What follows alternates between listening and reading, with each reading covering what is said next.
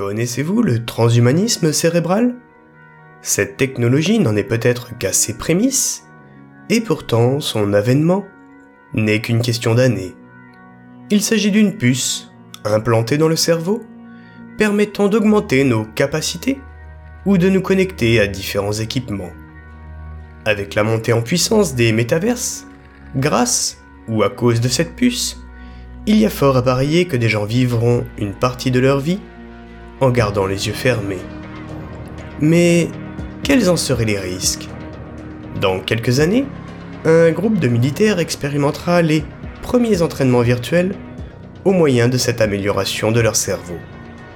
Un entraînement qui repoussera leurs limites bien au-delà de l'extrême.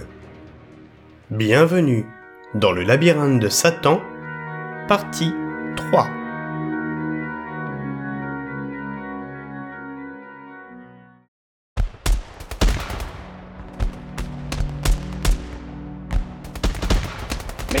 Couchez-vous Feridar par radio à ses collègues. Suite à quoi On put entendre le sniper enchaîner les tirs. Chacune de ces balles faisait mouche. Quelques instants plus tôt, ses collègues procédaient à un tir de couverture afin qu'il puisse prendre de la distance. Celui-ci courut vers une position à la vue dégagée, lui permettant d'avoir une vision d'ensemble de la situation. Aussitôt installé, il tira méthodiquement sur chacun de leurs ennemis, tandis que ceux-ci s'apprêtaient à prendre en tenaille le petit groupe de militaires. Ils s'étaient réfugiés derrière un hangar situé à proximité de la taverne pour pouvoir affronter leurs assaillants. Tout était allé très vite et ne dura pas plus de quelques minutes. Un peu plus tôt encore, ils étaient pourtant tous assis tranquillement à l'une des tables de la taverne. Tandis que le petit groupe de militaires discutait alors des modalités de leur mission, une serveuse de la taverne vint leur demander s'ils voulaient boire quelque chose. Chacun se souvenait de l'épisode du bûcheron.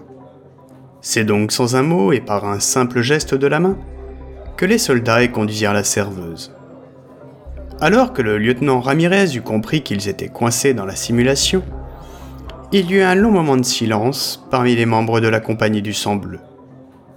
En effet, au sein de la caserne où il résidait, chaque lieutenant disposait d'une relative autonomie quant à l'organisation de l'entraînement de sa compagnie. Il pouvait donc se passer de nombreuses heures avant que quelqu'un ne se rende compte que la simulation durait un peu trop longtemps.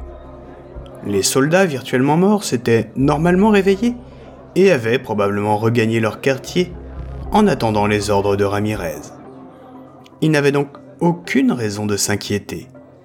L'équipe, encore dans la partie, quant à elle, était inquiète. Le temps virtuel généré en simulation pouvait s'écouler jusqu'à 72 fois plus vite que dans le monde réel. Une énième histoire d'économie? Car pour 8 jours d'entraînement virtuel, les soldats n'étaient payés que pour les 2 heures réelles écoulées. Mais 2 heures, c'était aussi la durée maximum recommandée d'une simulation afin d'éviter les dommages cérébraux. Si une telle limite devait être atteinte, l'intelligence artificielle avait pour ordre d'avertir les participants qui demandaient alors leur extraction. Or, la dite intelligence n'ayant pas donné suite à leur demande d'extraction prématurée, il n'y avait aucune raison que cela fonctionne par la suite. Mon lieutenant, on attend vos ordres. Dit Durand tout en éconduisant une énième fois la serveuse d'un geste de la main. Eh bien, messieurs, répondit Ramirez en soupirant, je crois bien que nous n'avons pas le choix. Nous devons parvenir au bout de cette simulation. On va pas se mentir, il y a plus de risques que nous soyons déconnectés par mort virtuelle. Ramirez avait pourtant bien envisagé cette issue. Après tout, causer leur propre mort virtuelle aurait été un raccourci. Mais pour lui, cela aurait aussi été un premier pas vers l'accomplissement de cet acte dans le monde réel. Par ailleurs, il ne voulait pas imposer cette solution à ses subordonnés, au risque de laisser à chacun le souvenir traumatisant du suicide. Mon lieutenant, permission de faire une proposition s'exclama Marchaud sur un ton plus sérieux qu'à l'accoutumée. Accordé, dit Ramirez tout en rembarrant à nouveau la serveuse de la main, tandis qu'elle persistait à vouloir servir les militaires. Le premier qui passe l'arme à gauche va prévenir les huiles que la simulation est totalement chiée. Comme ça, ils pourront ordonner notre extraction depuis l'extérieur. Très bonne idée, Marchaud, fit Ramirez. Ben tu vois quand tu veux. Lui dit Ridar sur un ton moqueur. Que t'arrives à pas être que con. Oh, ta gueule, Ridar Lui répliqua Marchaud. On décolle quand, mon lieutenant? Reprit Ridar. Maintenant, nous n'avons que trop traîné ici. La serveuse revint à la charge pour demander aux soldats s'ils voulaient boire quelque chose avant de partir. C'est la maison qui offrait. L'un des soldats, plutôt qu'un geste de la main, lui répondit verbalement par la négative. Il n'en fallut pas plus pour que la situation dégénère. La serveuse lâcha son plateau qui tomba au sol, sortit un couteau et égorgea le soldat d'un geste vif et précis. Les soldats eurent tout juste le temps de prendre leurs armes en main que tous les personnages non joueurs de la taverne entrèrent alors dans la danse. Couteau, batte de baseball, machette, revolver, fusil de chasse, il y en avait pour tous les goûts parmi la quinzaine d'occupants de la taverne. S'ils n'avaient rien de militaire, ils bénéficiaient de l'effet de surprise et d'être en situation de combat rapproché. Non sans peine, la compagnie du sang bleu parvint à s'extraire de la taverne après avoir refroidi la moitié de leurs agresseurs et perdu encore deux des leurs. C'est à ce moment qu'ils coururent se cacher derrière un hangar où étaient stockés quelques stères de bois. Voyant que la situation ne s'améliorait pas, Ramirez organisa un tir de couverture pour permettre à Ridar de trouver un emplacement adapté à ses talents de tireur. Une fois que ce dernier en eut fini des agresseurs restants, ils retournèrent à la taverne y récupérer leurs affaires. Ils se partagèrent également les affaires de leurs collègues qui avaient été tués.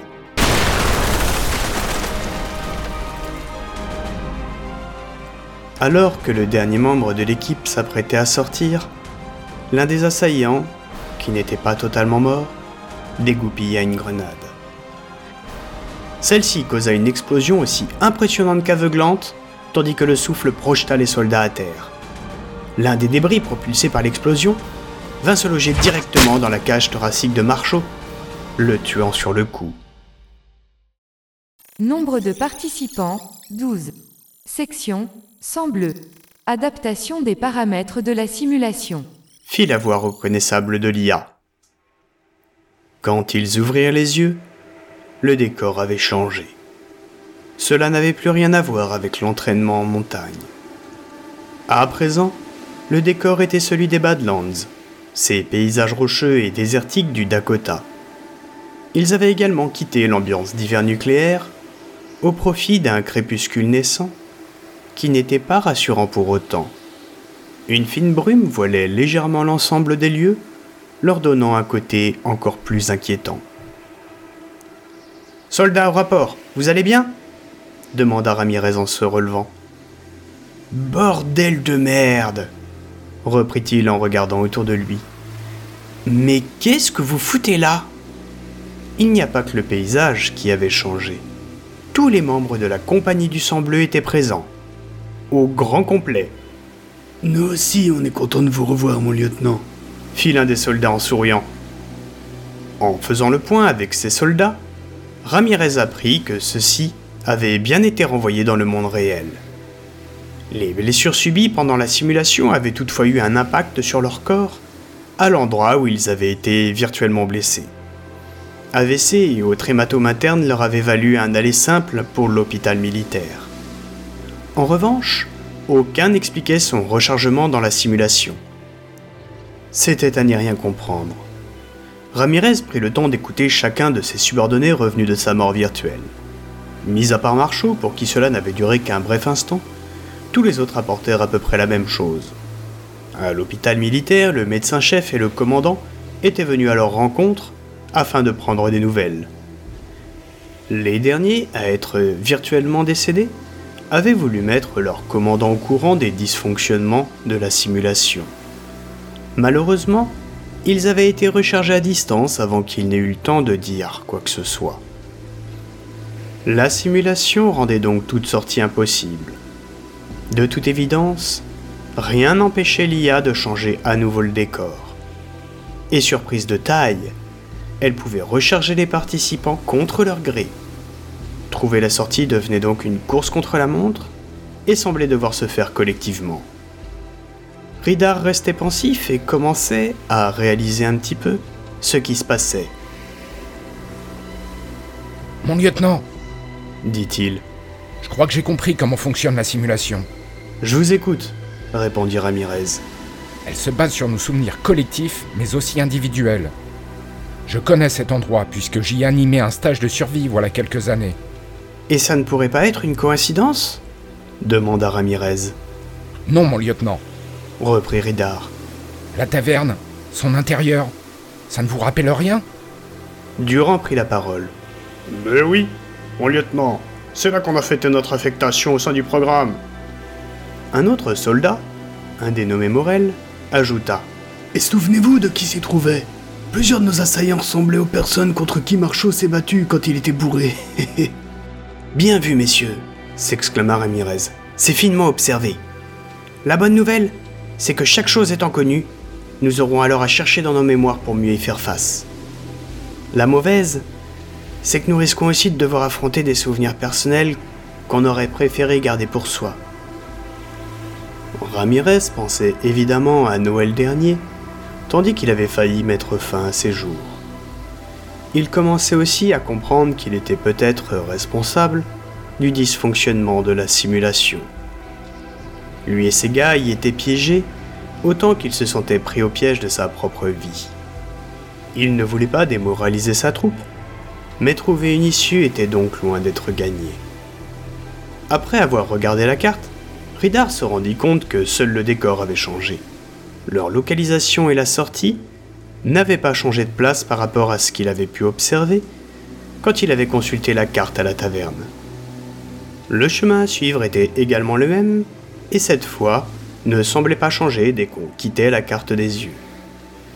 La simulation semblait avoir modifié totalement les règles du jeu. C'est alors que Marchaud fut pris d'une peur panique. On est foutu. Si ça se trouve, la simulation souhaite nous faire dépasser la durée maximale. On va finir avec le cerveau grillé. Reprenez-vous, Marchaud s'exclama Ramirez. Marchaud n'entendait plus rien et semblait sombrer dans une crise d'angoisse totalement disproportionnée. Je ne veux pas finir comme ça, mon lieutenant. Je veux, je veux rentrer. Répondit-il en pleurant. Allez, calme-toi, Marchaud. Dit Ridar sur un ton compatissant, en tentant de le raisonner. Qu'est-ce qui t'arrive? C'est qu'une simulation. Un peu raide, certes, mais on en a vu d'autres. Qu'est-ce qui vous prend, Marchaud demanda Ramirez. La réaction de Ramirez n'aidait pas Marchaud. Bien au contraire. Son état n'avait rien de normal. Quand Morel commença lui aussi à ressentir de l'inquiétude et à être pris d'angoisse, il eut un réflexe, mettre son masque à gaz. Les gars, mettez vos masques S'exclama Morel, Cette brume n'a rien de naturel, c'est un gaz psychotrope ajouta-t-il. Sans réfléchir, Ridar, Ramirez et tous les autres firent de même. Marchaud, mettez votre putain de masque Lui ordonna Ramirez. Je vous l'ai dit, mon lieutenant. Je veux pas avoir le cerveau grillé. Répondit Marchaud en sortant son Glock de son étui. Bordel. Faites pas de conneries, Marchaud. Calmez-vous. Lui intima Ramirez. Je peux pas, mon lieutenant.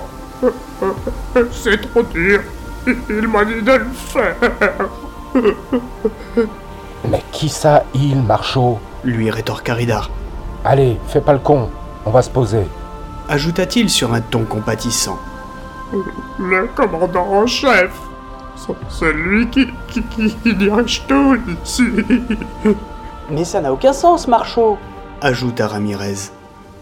J'espère vous retrouver de l'autre côté, mon lieutenant. Marchaud plaça le canon dans sa bouche. Marchaud Non Crièrent les soldats.